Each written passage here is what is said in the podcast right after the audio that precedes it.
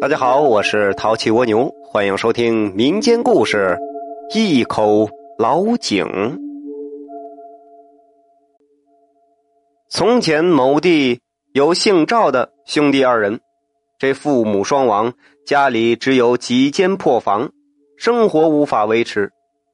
这赵家兄弟一番合计，决定变卖家产，远走他乡，去闯荡江湖。这一日，兄弟二人是口渴难耐，恰好看见一处老井，赶忙就走了过去。然而不巧的是，这井里呀没有绳子，这水是看得见，但是喝不着。这赵老大心眼多，他眼睛滴溜一转，出主意就说了：“嘿，我说兄弟，这口井不太深，你扯住我的腿，让我倒立下去喝水，等我喝好了。”你再下去喝。赵老二一听，觉得这个方法不错，于是就点头答应，立即扯住赵老大的腿，把老大先顺下了井。这井水是甘甜可口，赵老大喝了个肚圆，才爬上来。可是等到他抱着弟弟的腿下井喝水，却突然起了歪念。这次路途遥远，还不知道什么时候能够安生。眼下的这干粮，所剩不多了，这钱财也只有这么仨瓜俩枣为何不？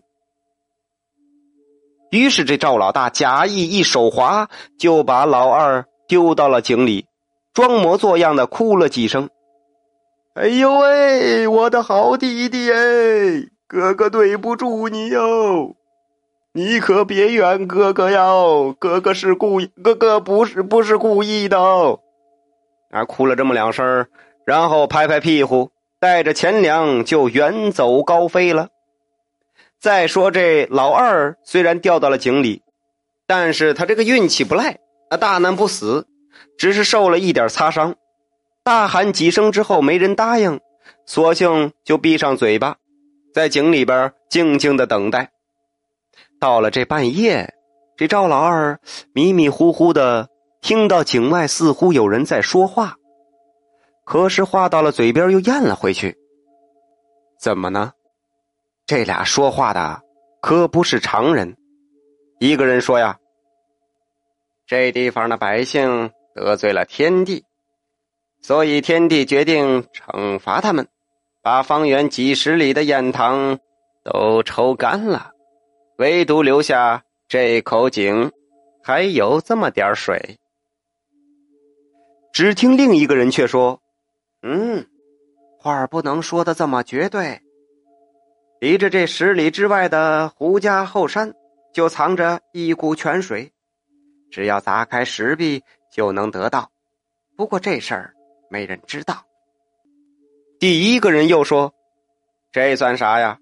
胡员外家的独苗闺女得了怪病，谁都治不好。但是只要吃了门前桃树刚结出来的青桃，就立马能好。哎，这别说了。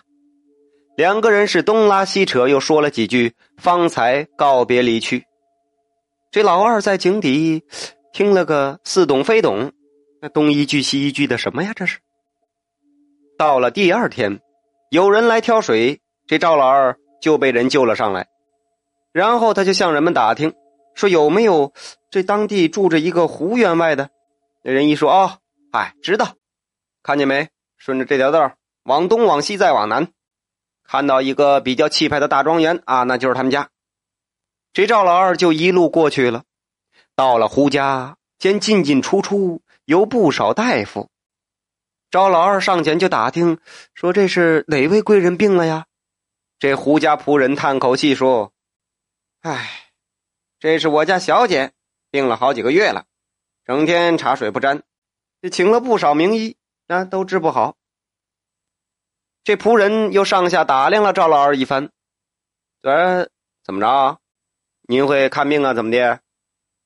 这赵老二是倒吸了一口凉气，他想起了昨天在井底听到那二人的对话，这这不都对上号了吗？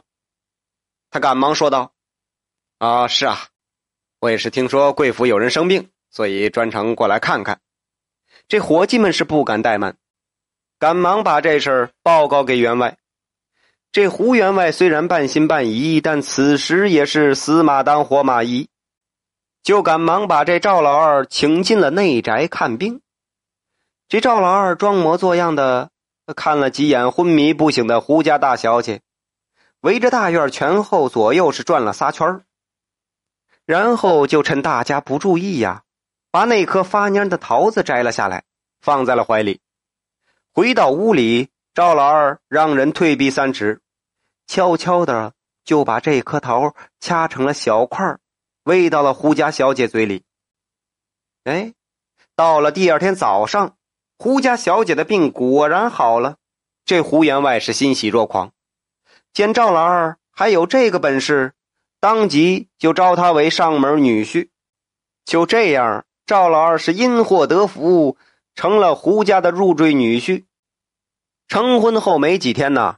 就意气风发的领着仆人凿开后山的石壁，一股水桶粗的泉水哗哗流了出来，是救活了胡家百亩良田，更加获得了胡员外的器重。再说这赵老大走后没多久，这钱呢就花光了，只好是一路要饭。听说这弟弟发迹，又转过头来投奔赵老二来了。这赵老二呢，也是热情接待了哥哥，把自己在井里的奇遇就讲给哥哥听。赵老大一听是心痒难耐，他急急忙忙告辞，干嘛去？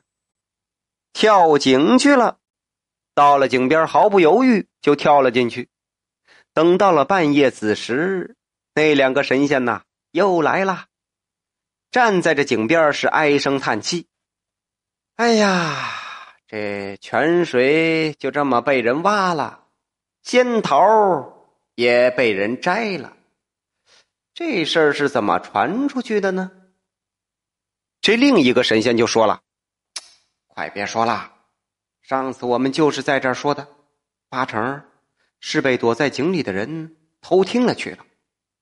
咱们这样，赶紧呐，把这井给填了。”说着，这两个神仙就随手抓了一把土往井里边一甩，甩完之后还怕这个土有点松，这老神仙就掐着嗓子，啊，呸！